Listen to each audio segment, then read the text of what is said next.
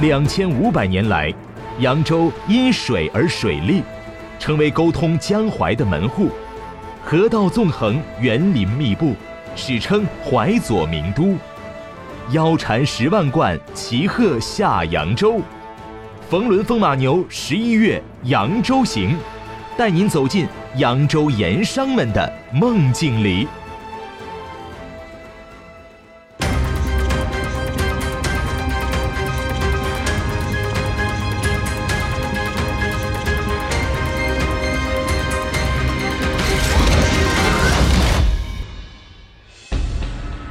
三百年前的扬州孕育一批世界级的商贾，扬州盐商究竟是一个怎样的群体？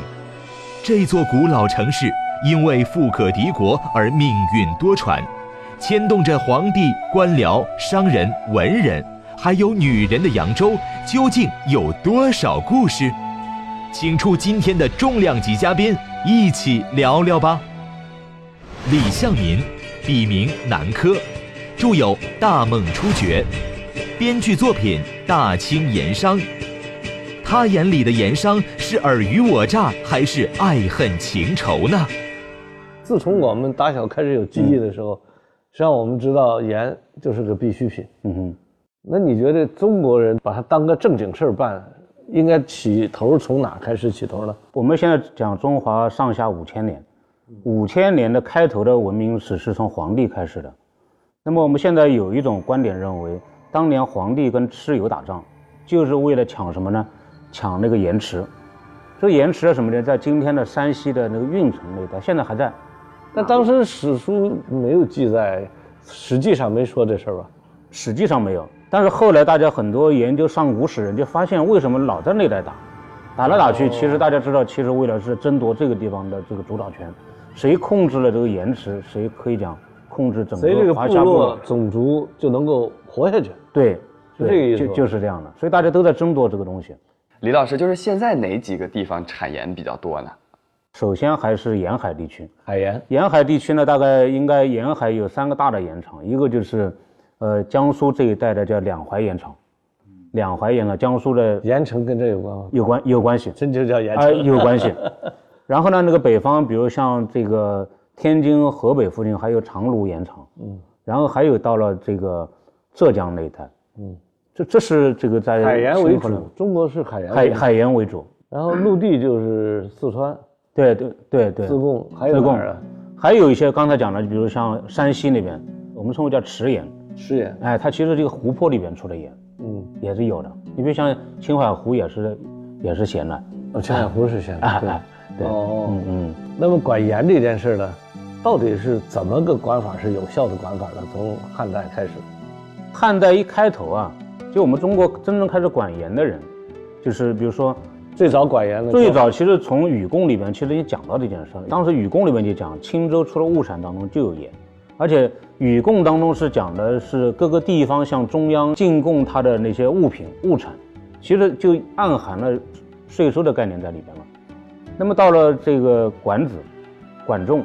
就齐国的政治家，管子他就提出了这个叫“观山海”，关是官员的官，他其实就是就是管山海。管山海，管山海管什么？就是铁，山里边出的就是那些矿物质。管海，它其实不是管的海产品，不是管的一般的这个鱼啊什么，它其实管的是盐。哦，那后来呢，到了这个秦汉开头部分，其实大家又松弛了这一块，也没怎么太管，所以才出现了后来。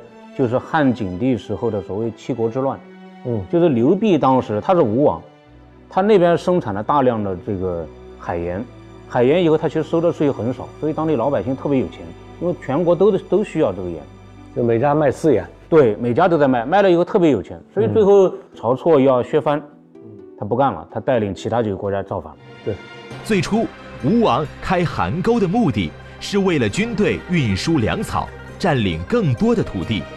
但这条运河成了商贸运输的大动脉，很多人认为隋炀帝开大运河是为了享乐，但这沟通中国南北水系的运河，对于中国来说却是进入一个历史新纪元。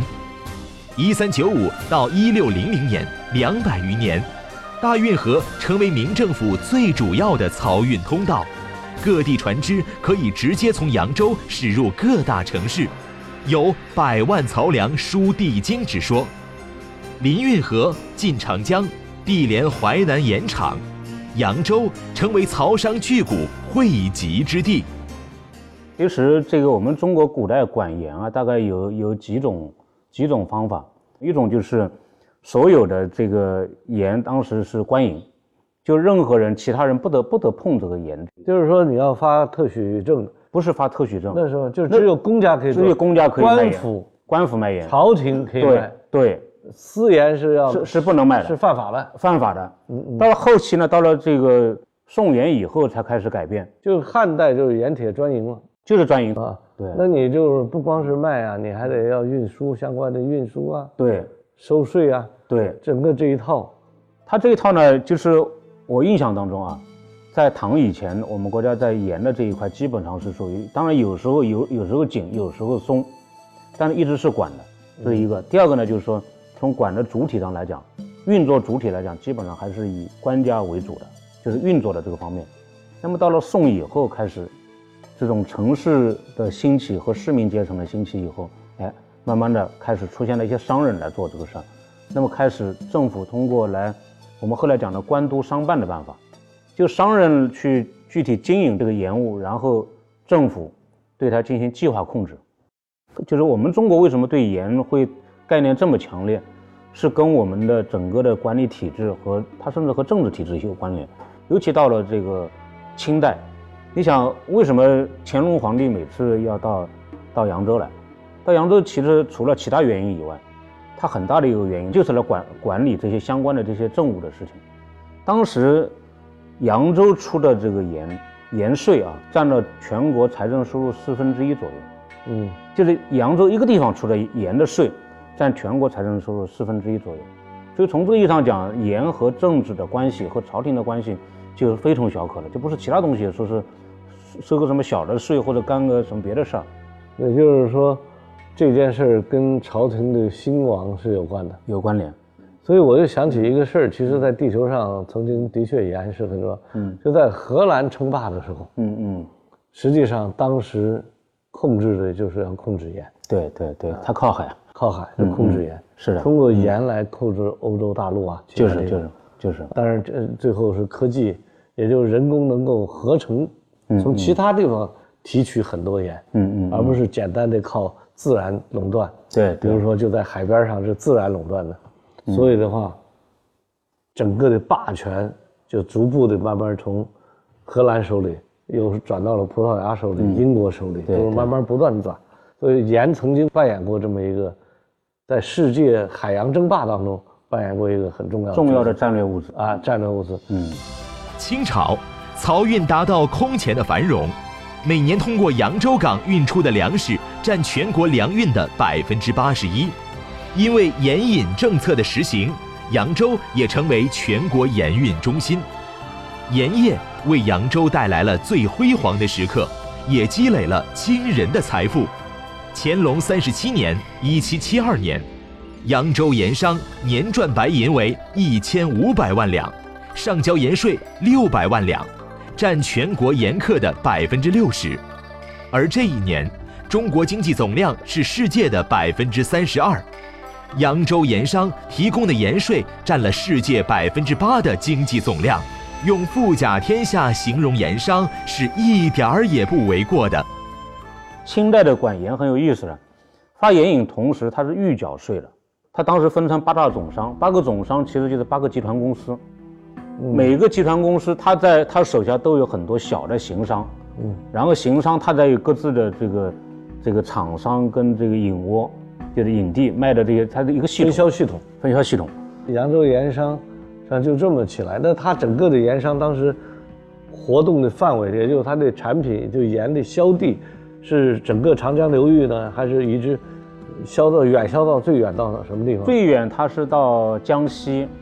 江西这个，还有就是湖北，到这些这个区域基本上，还有还有一部分到到了福建边境。那就每一个地方实际上都有盐盐政，不是不是都有的，那也就是只有几个地方有。是在盐的产出、主产区、主产区收税特别多的地方。它的收税不是在销区，在产区收，它很直接嘛，就把税就收回来了。啊，就反正我又控制了产地，比如我今年供应，假定说一万吨盐。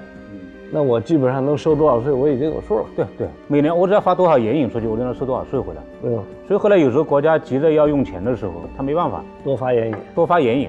他说我这样，我把明年后年的盐引先卖给你，就老百姓其实吃不了这么多了，吃不了这么多盐，他也但他会把明后年的盐引先卖给你，然后这就叫他等于提前把税给收了。对，那盐商实际上是民营企业，他他是民营企业，对，等于民营企业呢获得了政府的一个。特许权、特许经营权，那就什么样的人才能拿到盐引呢？他是这样，就是首先这个盐引不是谁谁都可以拿的，他要求你有一定一定的这个非常大的资本，所以大部分当时的盐商基本是以世袭下来的。嗯，世袭下来，不是说是我今天我我我自己这个草根，然后我创业，然后发展，我一下当盐商，这是几乎不太可能，因为他一方面他要求你有一定的雄厚的经济实力做担保。否则我把这么多盐引给了你，交不了税，你交不了税怎么办？不可能，也不可能给你来这个地位。嗯。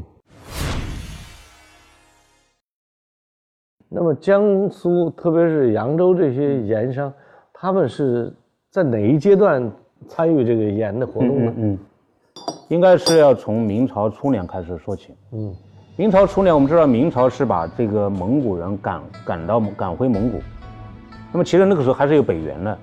所以政府就决定在那个北方要囤积了大量的军队在那边，所以就需要供给军粮。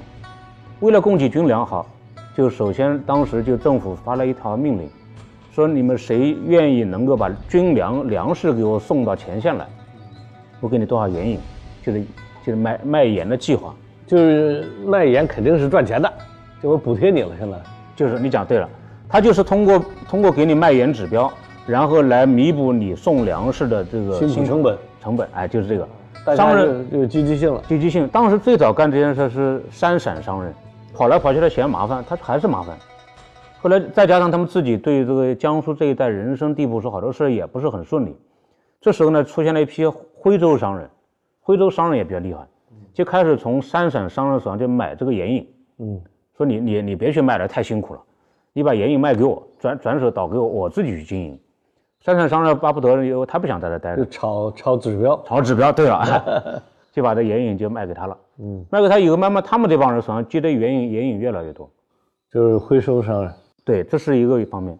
还有一个，当时我们管盐不仅仅管指标，还管一个重要的地方，管销地。嗯，什么就就说我只能比如卖到这个湖北，我绝对不能卖到湖南去，不行。也不能卖到安徽去。这个每一个销售地点，它都是有明确的地方，这叫什么叫隐案？避免竞争呢，还是避免不必要的浪费？他这个说白了就是保护盐商利益，对，否则没人干这个活然后这个价格就他妈的得价格上，价格就控制不住，对对，往下掉。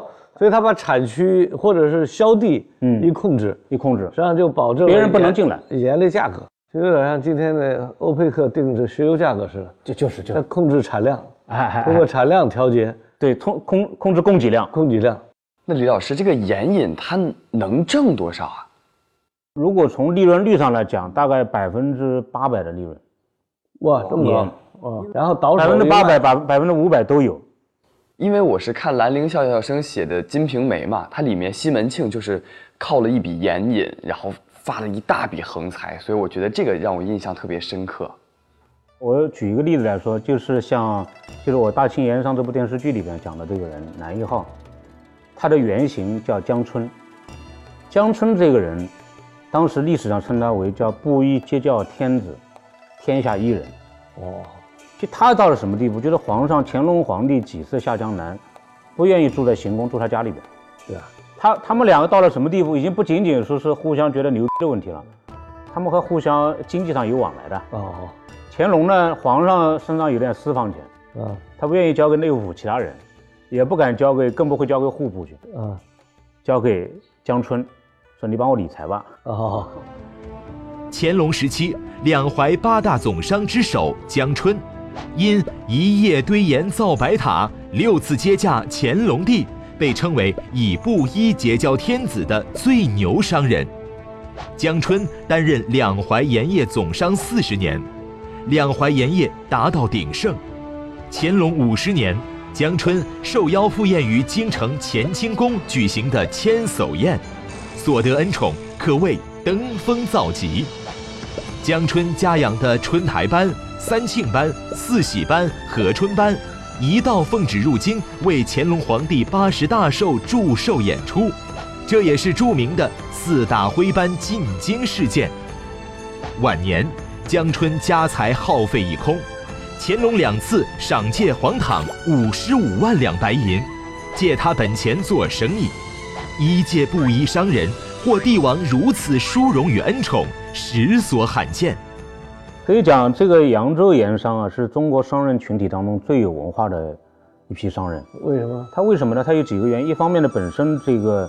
徽州这个地方，他一直就有这个重视文化的传统，因为他一直讲你说的扬州盐商其实是徽州徽商为主，徽商为主，徽商为主，不是扬州本地人，不是扬州本地人很少，所以呢，这样呢，所以当时徽州商人本身重视文化，这一方面。第二个呢，因为江南这个地方本身就是也是文人辈出，嗯，文人也多，老百姓的整体的这个素养比其他地方，因为它的经济社会稳定，经济素养也比较好一点，所以今天呢，我们中国很多的艺术的。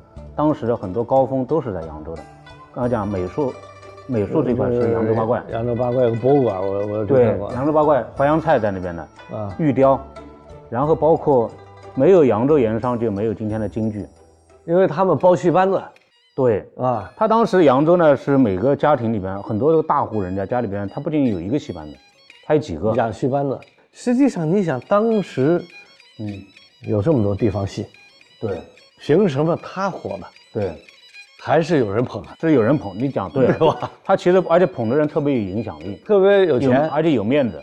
而且这些巨富呢，在扬州待着。你看那个瘦西湖边上这个大宅子里边，是不是养两个戏班子？对对，往来无白丁，谈笑皆鸿儒，都牛人。嗯，偶尔皇上还来来，还来也来听，然后中央还派人来。对，这么弄来一来二去。还有文人骚客来继续对对。写。对，另外有一帮经纪人帮助找小演员，对，这家伙三弄就整个这个行当就起来了。所以当时我不知道有没有洋漂哈，现在有很多北漂。刚才讲的扬州八怪其实就是洋洋漂。扬州八怪当中，扬州人也没几个啊。我现在理解，嗯，扬州如果是这么一批商人是这么赚钱的，不是像现在没老板。就坐在地上就挣钱了，就是这样的话，这个地方就变成了销金的地方，就是花钱的地方，就是。所以扬州我去了以后，我腰缠十万贯，骑鹤下扬州嘛。对，有了钱到扬州耍去了。对对对。所以扬州就出现了特别多的消费文化。就是。后来我才最近我在扬州转悠，发现舒服的事儿都在这儿 啊，白天。皮包水，晚上水包皮，晚上水包皮。你看这都牵个脚，掏个耳朵，对，对都成了他妈这掏耳朵真舒服的事儿。对对对，啊，嗯嗯。另外呢，还爽舒服，还做梦，在树底下做南柯一梦也是在扬州。对，那棵树还在呢，还在，就是不仅睁眼快活，闭着眼还要快活。啊啊。所以我就觉得现在这种消费文化，现在我们叫消费升级，其实跟经济收入嗯非常大的关系。盐商在扬州这段兴盛大体维持了多少年？扬州盐商的兴盛呢，其实从明朝开始就已经开始起来了。嗯，最最辉煌的时候应该是乾隆年间。乾隆年间。然后到了道光年间以后，开始衰落的。嗯，就是陶树做了这个两江总督以后，他改革盐政。嗯，他改革盐政其实最重要的一条，他是釜底抽薪了。嗯，他签的盐引还照卖。但他把这个销地的垄断给取消掉了，混着卖，对，你可以混着卖，那价格就不好了，那一下子他就就散掉了，利润就由百分之八百可能变成百分之二百，对，他就他没办法来，然后这么少了这么一大块，好多好日子维持不住了，维持不去，维持不住，是不是养两个戏班子变成养一个了？对他后来慢慢他就他就他就做不下去了，嗯嗯，这是一个原因，还有一个原因就是那个当时的这个大运河被黄河夺淮入海。大运河会堵了，哦，大运河堵了以后，南北不怎么通畅了，使扬州的地位开始下降。第三个原因就是到了后期，道光后期，大家知道，鸦片战争以后，后来上海兴起。当扬州的盐商们背靠财富，躺在温柔乡里的时候，工业化席卷起的浪潮在海洋的另一边风起云涌，新的生产模式和经济制度像一层层波浪从大海上翻滚而来，不断冲杀着古老帝国的海岸线。我们这个话题又嗯非常有意思，就我们可以看到，就是政商关系哈，嗯嗯，即使在清朝，嗯，只要你企业做的足够大，嗯，跟朝廷都会有点关系，那必须的，所以这种互动关系呢，在快乐的时候吧，嗯，都表现得像蜜月一样，就是，但是呢，确实，友谊说翻就翻，这小船太不稳，太不稳，因为人的链条太容易断，对对，只有法治这个链条呢是持续可以的。就是。你比如就像刚才讲的，这皇上哪怕跟那个叫江春江春关系这么好，嗯，但是他妈的中间两两块眼影啊一发立刻翻脸，说翻就翻，对，就是。所以在这种情况下，朝廷还是比你钱重要吧？那是那是。所以皇上会权衡，皇上会权衡我的朝廷比你那个重要，所以牺牲你是没问题的。对对，这是垄断必然带来的一个经济现象。对对，啊，他他这个时候，规律这是。而这个时候的企业家呢，不大。具有我们现代讲的企业家能力，而往往是，就是西方人，就是费正清讲的，他是去谋取特权的能力特别强。所以中国历来的商人一直都形成了一种文化，就是说赚钱的能力要靠官，对，官靠什么？靠关系。关系的目的是什么？是桌子底下给银子。对，就是这就变成利润利益输送，嗯，变成中国商人当中一个长期的心理定势。对，和一个共同认可的潜规则，这对中国现在的市场经济、现代企业家的发展，实际上是很不利的。但是之前扬州的盐商，或者再找中国的商帮，嗯嗯，其实都没有逃脱这个规律。对，结果始终没有培养出现代企业家精神。就是这样的话，也中国虽然有很多商业故事，但是真正的现代企业家，实际上还是从张謇开始。对，有了现代企业家的味道。对对，然后才有，这改革开放四十年，才出现了我们中央文件上最近讲到的现代企业家精神。对，所以这不能不说是改革开放四十年一个根本性的一个改变。对对，创造出、培养出、鼓励出、竞争出现代的企业家，所以他们叫商人。对，这很不不能叫企业家，不能叫企业家。对，这很准确的。对，所以我们在今天我们看到很多。号称是做生意的人，嗯嗯，其实也分两种，对，企业家和商人，就是。啊，我们其实看到的多的还是企业家以外的商人，嗯，真正的有现代企业家精神的企业家，还是不容易出现的。我们看到盐商的兴起和它的文化，实际上是代表了中国历史上商人文化。能够达到这个顶峰，可以这么这么讲。哎，我觉得在扬州这个盐商达的，自此之后没有超过的。对，所以其实，在扬州呢，我们是说古论今，是吧？其实最后还是要为今天感到庆幸和高兴。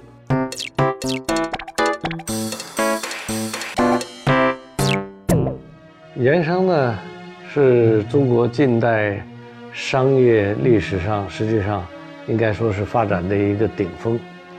在这个顶峰当中，我们看到呈现出来的呢，恰好是中国商人文化和商业形态当中呢最典型的一种状况。也就是说，中国商人呢不习惯于去捕老鼠，而总是在研究怎么样获得捕老鼠的特权。也就是说，盐商的产生，恰好是因为盐的专卖、盐的垄断，而盐的专卖和垄断呢。导致了盐引这样一种计划分配和配额供给的这样一种权利，同时政府通过盐引呢能够预先征税，而盐商呢通过控制掌握大量的盐引，来在不断的在市场分割出一块一块的市场来获取超额的利润，所以我们才形成了这样一整套的盐商。和政府的盐政管理部门之间的互动，但是这样一种商人文化呢，长期以来的形成就阻碍了中国现代企业家文明的一个形成。即使是到了今天，其实我们在现实生活中看到，还是有很多商人是按照这种方式去做。当然，也有少数像我们看到的，现在包括像腾讯、阿里啊、招行啊、万科，很多这种联想、新兴这些真正拥有企业家精神的企业家领导的现代的公司。那么这些公司所代表的未来的商业文明，其实是中国几千年以来真正缺乏的，同时也是未来支持中国经济持持续增长的最重要的一种动力。同时，也是一个未来的经济发展希望所在。